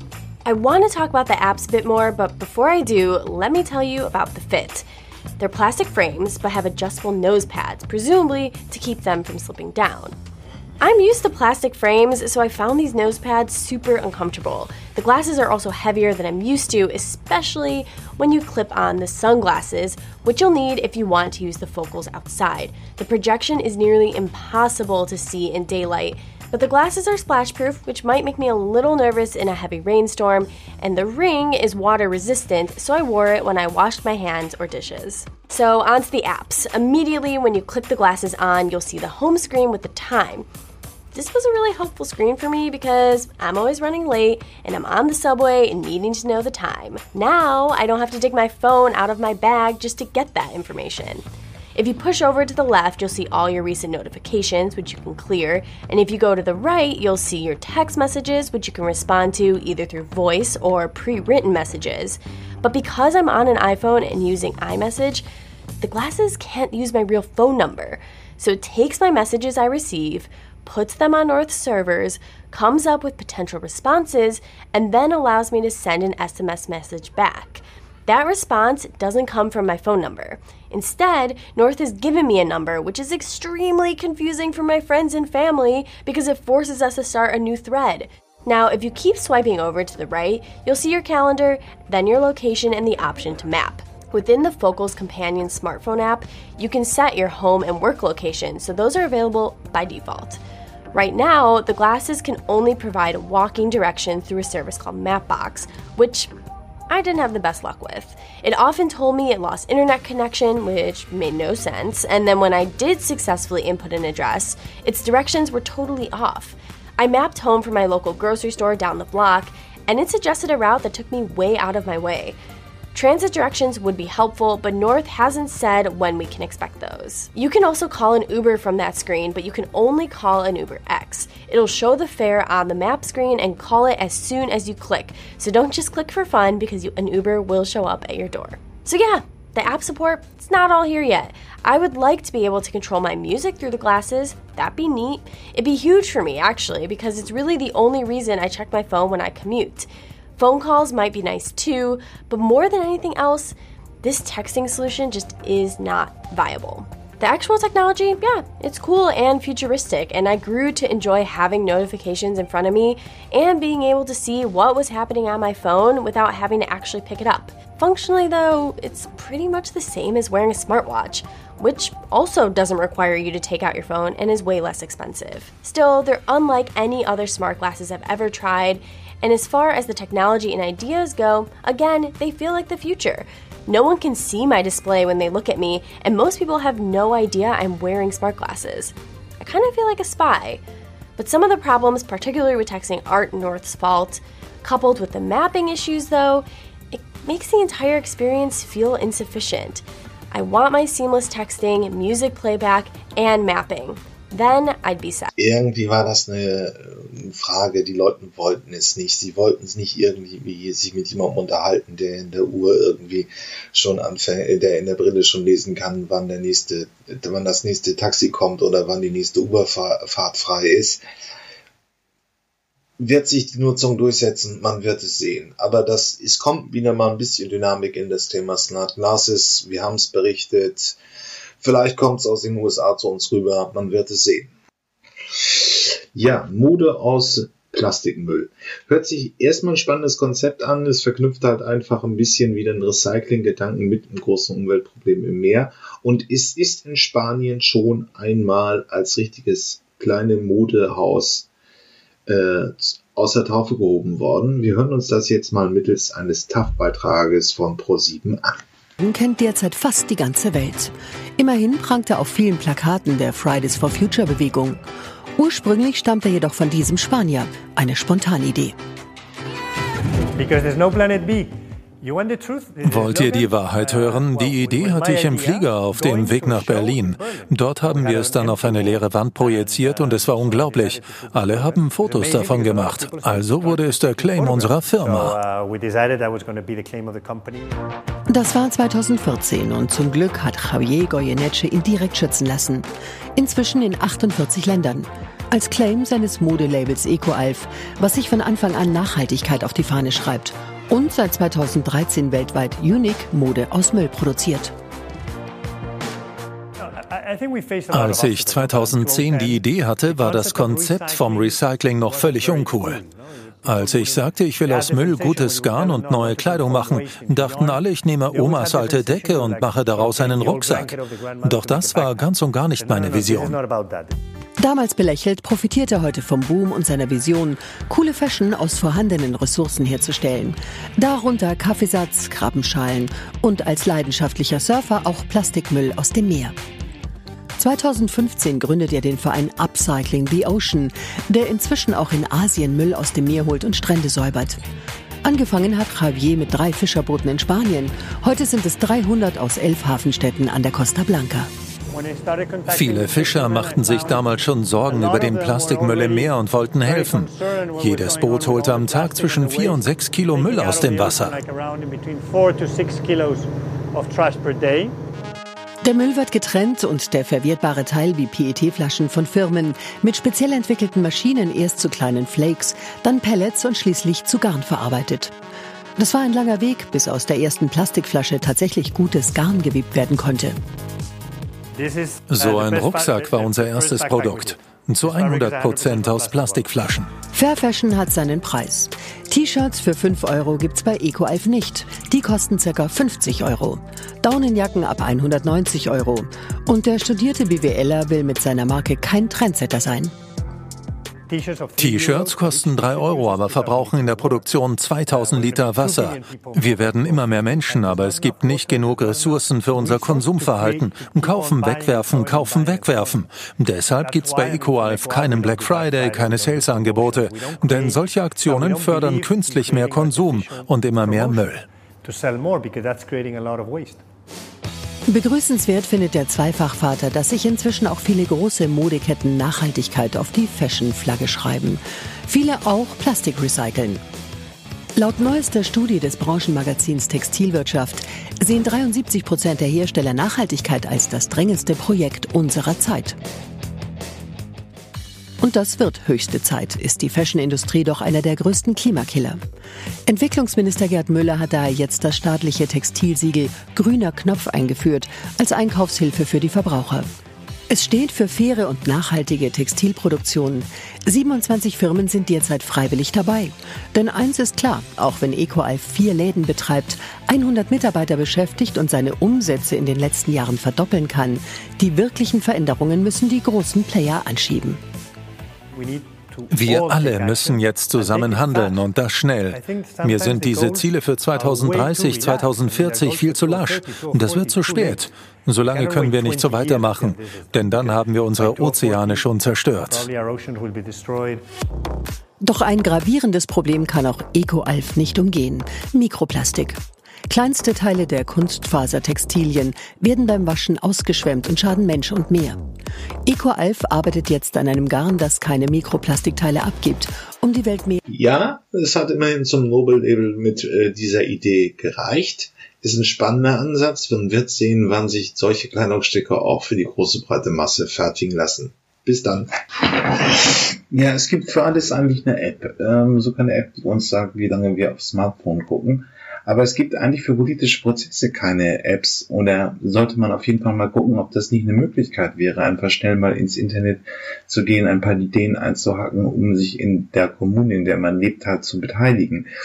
Ja, das wollte ich auf jeden Fall mal berichten. Ich habe leider nur eine äh, Werbedarstellung praktisch von einem Unternehmen, das so eine App entwickelt hat, gefunden. Aber nichtsdestotrotz, das hören wir uns jetzt mal an wie man irgendwie wirklich mit der App-basierten Lösung Ideen der Bürger einsammeln kann, um seine Kommune voranzubringen. Dass Bürgerbeteiligung im Internet sehr, sehr schnell realisiert werden kann anhand konfigurierter Module, die auf Bürgerbeteiligungsprozesse zugeschnitten sind. Das liegt daran, dass wir unsere Software zusammen mit Kommunen entwickelt haben. Mit der Stadt Frankfurt, mit der Stadt Gießen, mit der Stadt Mannheim. Wir haben Anwenderbeirat und die können spiegeln, hey, was brauchen wir, was brauchen unsere Prozesse. So sind unter anderem ähm, eine sehr gute Textkonsultation entstanden. Das klingt, klingt ein bisschen trocken für die meisten, aber das ist tatsächlich ein meist, das meist benutzte Tool von uns, nämlich um Strategien, um Satzungen, um ähm, ja, aufgeschriebene Materialien zu konsultieren und da ganz konkret direkt ähm, Kommentare der Bürgerinnen und Bürger abzuholen. So ist auch die Vorhabenliste beispielsweise entstanden. Das ein Tool, was gar nicht, ein Modul, was gar nicht wirklich auf Dialog aus ist, sondern einfach dafür da ist, zu zeigen, was macht die Stadt eigentlich? Was hat die eigentlich für Projekte und wo gibt es hier Punkte und relevante Themen, zu denen beteiligt werden sollte? So sind eine ganze Menge an Modulen entstanden. Ähm, die sehen Sie hier. Die Vorteile des Ganzen, was wir da entwickelt haben für die Kommunen, sind, dass es eben sehr, sehr schnell ist, dass es einfach anzuwenden ist, dass es auf Prozesse angewendet werden kann, dass es für alle mobilen Endgeräte funktioniert, dass es sehr sicher und auf alle Datenschutzrichtlinien, und das ist auch ein Punkt, hatte ich gestern Abend auch ein interessantes Gespräch, auf Datenschutzrichtlinien ausgerichtet. Das heißt, wir sind ein sehr sicheres Tool für die kommunale Praxis der Bürgerbeteiligung. Was haben wir damit gemacht? Ich habe es schon gesagt, die Stadt Frankfurt war tatsächlich unser Pilotprojekt, mit dem wir auch gestartet sind. Frankfurt fragt mich, heißt die Seite, was hat die Stadt Frankfurt hier gemacht? Sie hat festgestellt, oh mein Gott, wir haben ungefähr 500 Übertreibung ähm, verschiedene E-Partizipationsplattformen, bei denen man sich immer wieder neu registrieren muss. Bürgerinnen und Bürger wissen gar nicht mehr, was sie machen wollen. Das ist auch natürlich eine Riesenbarriere, wenn man sich immer wieder neu anmelden muss. Und wir haben sehr, sehr viel Geld dafür ausgegeben. Und dann haben sie gesagt, wir wollen eine Basis schaffen, von der aus es jedem Amt in der Stadt möglich ist, wenn es Beteiligungsprojekte gibt, schnell auf einen Baukasten zuzugreifen, mit dem E-Partizipation realisiert werden kann. Was haben Sie noch gemacht? Sie haben gesagt, das kann aber nicht alles sein, weil niemand macht ständig Bürgerbeteiligung. Wir brauchen also noch eine andere Bewandtnis und einen anderen hm, Nutzwert dieser Plattform. Und man hat das mit einem Mängelmelder verknüpft und hat gesagt, okay, wir brauchen hier ähm, ein Anliegenmanagement, das gab es zu der Zeit auch noch nicht, und haben das eben auch auf diese Plattform geschaltet. Das haben wir mit der Stadt zusammen entwickelt. Das war ein einjähriger Prozess, bis das Ganze überhaupt online ging. Was damit zu tun hatte, dass natürlich die ganzen verwaltungsinternen Prozesse auch erstmal organisiert werden mussten. Die Stadt Frankfurt, also das Kommunikationsamt, hat selbst intern eine kleine, ich sag mal, Werbekampagne gemacht und gesagt, okay, was braucht ihr? Das ist das, womit wir arbeiten wollen und so weiter. Also man sieht hier ist schon ganz schön, ähm, steckt schon ganz schön was dahinter. Ja, und dann sind die online gegangen. Auf die Frage zurück, dann macht aber wieder keiner mit. Seit 2013 hatte diese Plattform 1692 Teilnehmer. Was denken Sie? Ist das gut? Denken Sie, ist es gut? Heben Sie mal kurz die Hand. Ist es gut? Ist Ihre Einschätzung. Okay. Wer, wer denkt, dass es nicht gut ist? Okay. Gut, ja, das ist auch eine äh, typische Reaktion. Also es haben sich gerade sehr viele gemeldet bei es ist nicht so gut. Ähm, ich habe da eine ganz eigene Sicht oder ich glaube, viele in der Partizipationspraxis haben da eine eigene Sicht auf die Dinge. Ähm, denn es geht ja auch viel um Qualität und nicht um Quantität. Ne? Es geht ja um die Qualität der Beiträge, die da gemacht wurden. Und man kann sagen, die sind sehr gut. Gerade läuft beispielsweise dieses ähm, Projekt zum integrierten Stadtentwicklungskonzept, wo sehr viel kommuniziert wird. Es sind 700 Ideen eingegangen, die unglaublich gut sind und das Stadtbild neu prägen werden. Das hat einen Wert. Das ist eine erste Antwort auf die Frage, dann macht wieder keiner mit. Die, die mitmachen, liefern Ideen. Und es geht bei der E-Partizipation, über die ich hier spreche, darum, neue Ideen, neue Lösungen zu schaffen für Probleme, die die Stadt alleine nicht bewältigen können. Ja, wäre eine schöne Lösung. Sehe ich auch noch eine Menge mehr Potenzial zu, aber gerade da, wo der Bürger Ideen hat, also in seiner Kommune, in seinem Landkreis, wo er sehr dicht an politischen Entscheidungen ist, ist es sicherlich eine schöne Möglichkeit, einfach mal Ideen der Bürger auch überhaupt digital so aufzufischen, dann irgendwie aufzubereiten und dann auch als Entscheidungsanlage für gewählte Politiker zu nutzen. Wollen wir mal hoffen, dass in dem Bereich ein bisschen mehr passiert in den nächsten Jahren. Wo ist er denn, der kostenlose Nahverkehr? In ganz Deutschland will es. Klimadebatte hin, Klimadebatte her. Ähm, ja, und wo soll es hier rumgehen? Also, wir hören uns jetzt erstmal von Galileo so ein bisschen die Bestandsaufnahme an und sie wollen noch mehr Geld haben. Sie sind unterfinanziert, das mag stimmen. Aber vorab, und deswegen passt es hier auch in, die, in diesen Podcast, ähm, es geht natürlich auch darum, dass der ÖPNV bislang geschlafen hat, was die Innovation angeht. Wenn man sich Moja anguckt, also ein Shuttle, also ein Sammeltaxi-Konzept, das nun auch von Volkswagen gemacht wird, aber das hätte natürlich alles auch die, die, die, äh, der ÖPNV schon vor Jahren machen können. Das ist ein bisschen ein paar, LK, ein paar Sammeltaxis zusammenstecken hinter einer App und dann einfach fahren lassen. Sie haben wirklich jetzt fast 30 Jahre auf den Baum gesetzt. Das liegt ja auch ein bisschen an der Struktur des öffentlichen Nahverkehrs. Und deswegen, wenn wir erstmal angucken, was es da für Innovationen eigentlich geben müsste, damit man auch sagen kann, ja, kostenlos gut und schön, aber müsste ja dann auch irgendwo mal besser werden. Oder es ist einfach nur eine Umschichtung vom Auto zum, äh, zum, zum ÖPNV. Bus und Bahn fahren, ohne dafür zu zahlen. Kostenloser Nahverkehr wird gerade heiß diskutiert. In manchen Ländern gibt es ihn schon. Wie aber sieht es bei uns hier in Deutschland aus? Ist kostenloser Nahverkehr auch bei uns möglich? Und äh, wie kriegen das unsere Nachbarn hin? Das wird jetzt geklärt. Wo bleibt der denn, der kostenlose Nahverkehr in Deutschland? Ich fände es echt eine super Sache. Sicherlich das richtige Konzept. Ja, ist natürlich immer besser, wenn man das Auto zu Hause lässt. Da halte ich sehr viel von. Das ist gut. Das kostenlos ist immer gut. Aber wer soll's bezahlen? Und sind viele Busse und Bahnen nicht jetzt schon überfüllt? In anderen Ländern wie Estland funktioniert's schon. Warum nicht bei uns? So mancher hält von der Idee. Sehr wenig, äh, beziehungsweise auch nichts. Warum? Klar ist doch, würden wir nicht blechen für Bus und Bahn, wäre das nicht nur gut für unseren Geldbeutel, sondern auch für die Umwelt. Wir würden das Auto öfter stehen lassen, die öffentlichen mehr nutzen und so das Klima schonen. Worauf also warten? Wir gehen auf Zeitreise. Mit dem öffentlichen Nahverkehr ist es in Deutschland ein Auf und Ab, das eng mit der Geschichte des Automobils zusammenhängt. Nach dem Zweiten Weltkrieg sind viele Gleise zerstört. Beim Wiederaufbau konzentriert man sich zunächst auf den Autoverkehr. Kurz danach, in den 60ern, das Wirtschaftswunder. Jeder, der kann, leistet sich ein Auto. Busfahren? Klimaschutz? Nein, danke. In den 70ern wird es allerdings immer enger auf unseren Straßen. Außerdem tobt ein Streit ums Erdöl, der 1973 in einer Ölkrise und Fahrverboten gipfelt. Langsam dämmert es den Deutschen auch, dass Abgase schädlich sind. Gab es da nicht mal was, das uns sauberer, staufreier und sparsamer voranbringt? Richtig, unsere Öffis. Und mit deren Siegeszug wird damals schon die Forderung laut, sie kostenlos anzubieten. Heute ist Fahren mit Bus und Bahn angesagter denn je.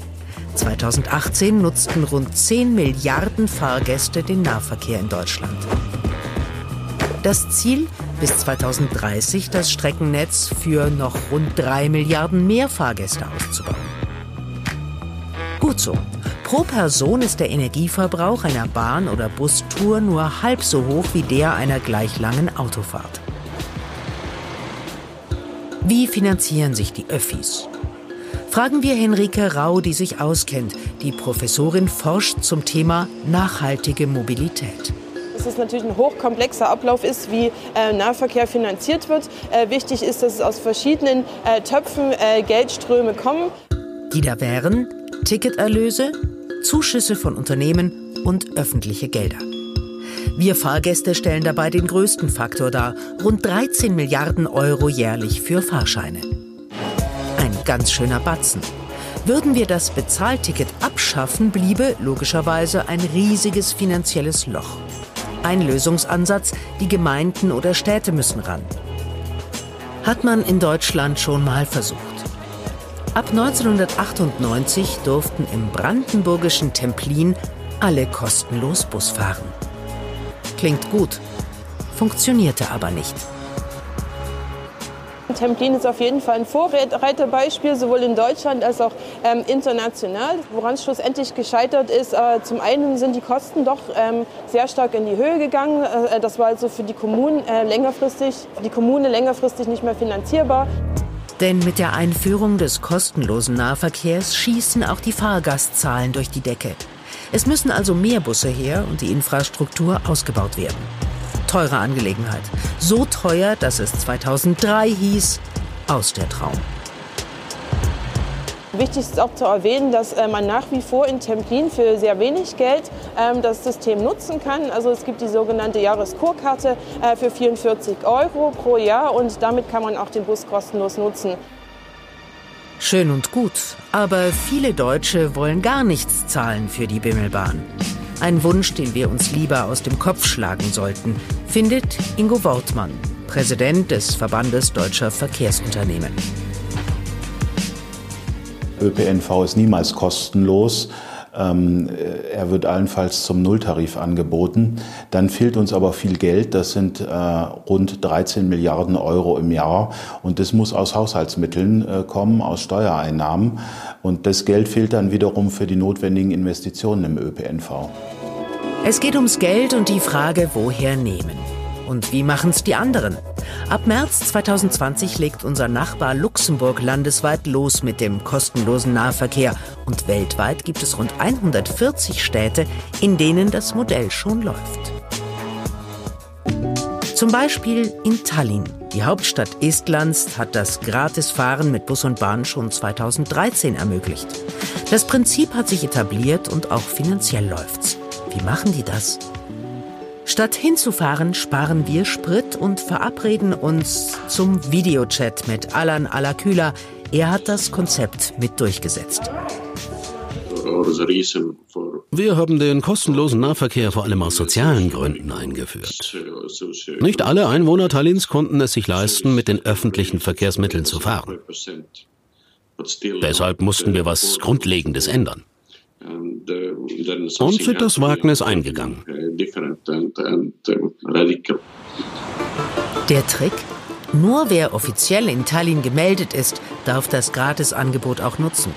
Plötzlich hatte die Stadt viel mehr Einwohner. Wir hatten hier viele Leute, die zwar bei uns gewohnt, aber nicht offiziell registriert waren. Die bekamen durch das Nahverkehrangebot plötzlich einen Anreiz, sich zu melden. So kam es dann auch. Durch die höhere Einwohnerzahl nehmen wir jetzt deutlich mehr Steuern ein. Das finanziert den kostenlosen Nahverkehr locker. In Tallinn hat man also eine neue Geldquelle gefunden.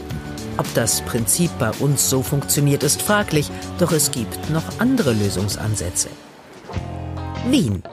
Hier setzt man zwar nicht auf kostenlosen Nahverkehr, dafür aber auf spottbilligen. Gestatten, die 365 Euro Jahreskarte heißt, jeden Tag Bahn fahren, bis der Arzt kommt, für nur einen einzigen Euro. Fahren die Wiener auf den Spardeal ab, fragen wir Pressesprecher Daniel Ammann.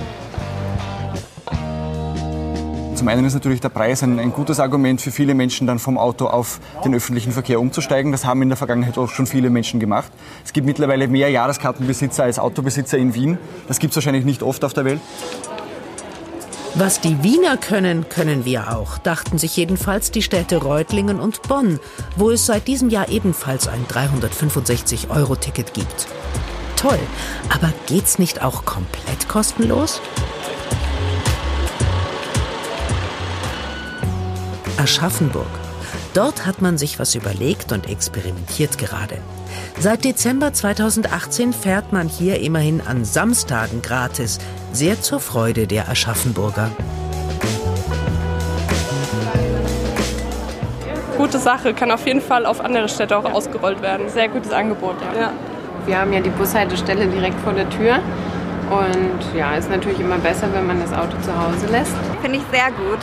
Also super. Sollte es nicht nur samstags geben. Da geht was, zumindest im Kleinen. Und wie wuppen's die Aschaffenburger finanziell? Stadtwerkechef Dieter Gerlach lädt ein zur Busfahrt. Kostet heute ja nichts. Da ist eine klare Vereinbarung mit dem Aufgabenträger Stadt Aschaffenburg.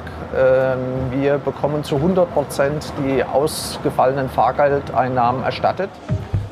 Die Stadt muss also ran. In welcher Größenordnung, darüber kann man bisher nur spekulieren. Die gute Nachricht, durch die Aktion soll auch wieder Geld reinkommen. Und jeder zusätzliche Besucher in die Stadt, wenn er denn beispielsweise mit dem kostenlosen ÖPNV kommt, ist im Endeffekt eine potenzielle Einnahmequelle.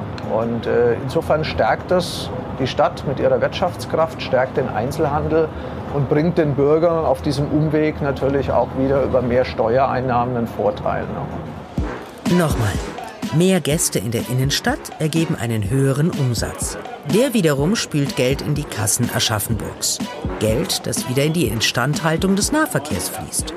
Prima, dann kann man den kostenlosen Nahverkehr doch gleich die ganze Woche einführen.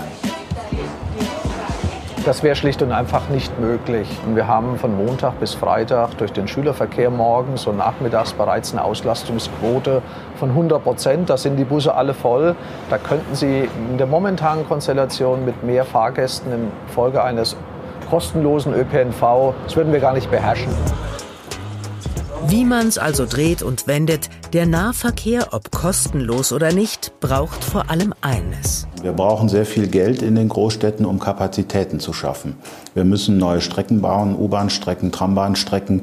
Wir müssen äh, Buslinien in Betrieb nehmen und wir müssen eine Vielzahl an Fahrzeugen kaufen, äh, um die Kapazitäten zu haben. Fakt ist also, kostet der Nahverkehr nichts, nutzen ihn mehr Leute. Und dann müssen mehr Busse und Bahnen eingesetzt werden, was wiederum richtig Geld kostet. Ein Teufelskreis. Vielleicht ist der kostenlose Nahverkehr ja gar nicht der Königsweg. Äh, prinzipiell soll man, sollte man sich überlegen, ob ein niedriger Preis günstiger ist oder besser ist ähm, als Nahverkehr zum Nulltarif. Dann wäre zumindest das finanzielle Loch kleiner. Ja, Luxemburg zeigt uns, dass der Schwenk wahrscheinlich dann auch komplett sein müsste. Es bedeutet eben nicht nur, dass er kostenlos sein muss. Wenn man also wirklich als Staat, als Regulator, als Gesellschaft die Entscheidung trifft, wir gehen in Richtung ÖPNV, wir machen ihn kostenlos, dann soll er mehr genutzt werden dann bedeutet das aber eben auch massiv mehr Innovation und auch mehr Investitionen, also Ausweitung des ganzen Streckennetzes, Investitionen, das hören wir uns jetzt alles mal im Luxemburger Beispiel an. Ähm, erst dann wird der ÖPNV auch so leistungsstark, dass er dieses Privileg Kostenfreiheit, den das wird ja bezahlt über Steuern, ähm, auch rechtfertigt. Seit etwas mehr als einem Jahr fährt in Luxemburg wieder eine Straßenbahn. Neu und modern ist sie. Ein Erfolgsprojekt, gerade auch für Verkehrsminister François Bausch. Er setzte sich für die Tram ein, denn sie gehört zu seiner Strategie, den öffentlichen Nahverkehr attraktiver zu machen. Zentrale Punkte, Verbindungen ausbauen und ab dem 1. März des kommenden Jahres die Nutzung kostenlos machen. Das Grundkonzept ist, äh, dass wir die Kapazität der Netze verbessern, die Qualität des Angebotes verbessern, also wie viel wird das Netz bedient und auch äh, wegkommen von der Logik der letzten Jahrzehnte, dass öffentlicher Verkehr nur äh, für diejenigen ist, die kein Geld haben, sich ein Auto zu leisten. Das heißt, die Qualität muss hoch sein. Zu diesem Konzept gehört auch, dass man für städtische Leihfahrräder nur noch eine minimale Gebühr zahlt. Die Regierung hat sich klare Ziele gesteckt. Zum Beispiel sollen 2025 anderthalbmal so viele Personen mit öffentlichen Verkehrsmitteln zur Arbeit fahren wie heute. Stickoxide sollen in 25 Jahren auf ein Fünftel reduziert sein. Bei der größten Gewerkschaft Luxemburgs kommt das Paket erst einmal gut an. Der Gouvernement unterstützt die Maßnahme der Regierung, den öffentlichen Transport gratis anzubieten, weil wir ähm, uns dazu ausgesprochen haben, die internationalen Klimaziele mit zu unterstützen. Doch es gibt auch Gegenstimmen und die Befürchtung, dass es beim Start des Gratisangebots zu chaotischen Zuständen kommt. Wir haben neues äh, Zugmaterial bestellt, wir haben neues Busmaterial bestellt. Aber das wird erst ab 22 wird das alles kommen. Und darum glauben wir, dass Minister Bausch zu schnell geschossen hat. Sicher ist, dass der luxemburgische Staat in den nächsten Jahren viel investieren wird. Allein die Bahn bekommt bis 2023 2,2 Milliarden Euro für neue Züge. In der staatlichen Mobilitätszentrale, die Bus, Bahn und Tram zusammenfasst, ist man optimistisch. Denn die Frage, ob man ohne Tickets noch Zugbegleiter braucht, hat die Regierung schon beantwortet. Es fallen keine Stellen weg. Für die erste Klasse braucht man nämlich weiter Tickets und der Service soll verbessert werden. Natürlich werden die Aufgaben der Personen ändern. Das heißt, heute ist ein Hauptbestandteil der Arbeit natürlich der Kontrolleure auch die Tickets zu kontrollieren der Leute. In Zukunft wird es dann mehr darauf ausgerichtet sein, Präsenz in den Zügen zu zeigen. Wichtig für das Sicherheitsgefühl der Passagiere. In den letzten 15 Jahren ist die Zahl der Bahnnutzer um 70 Prozent gestiegen. 2018 waren es 23 Millionen. Auch das spricht gegen Personalabbau. Derzeit wird mit der Deutschen Bahn und der SNCF über die Ticketpreise verhandelt und Luxemburg beteiligt sich finanziell am Ausbau der Infrastruktur über die Grenzen hinaus, zum Beispiel bis Trier oder Thionville. Auch der öffentliche Busverkehr soll verbessert werden.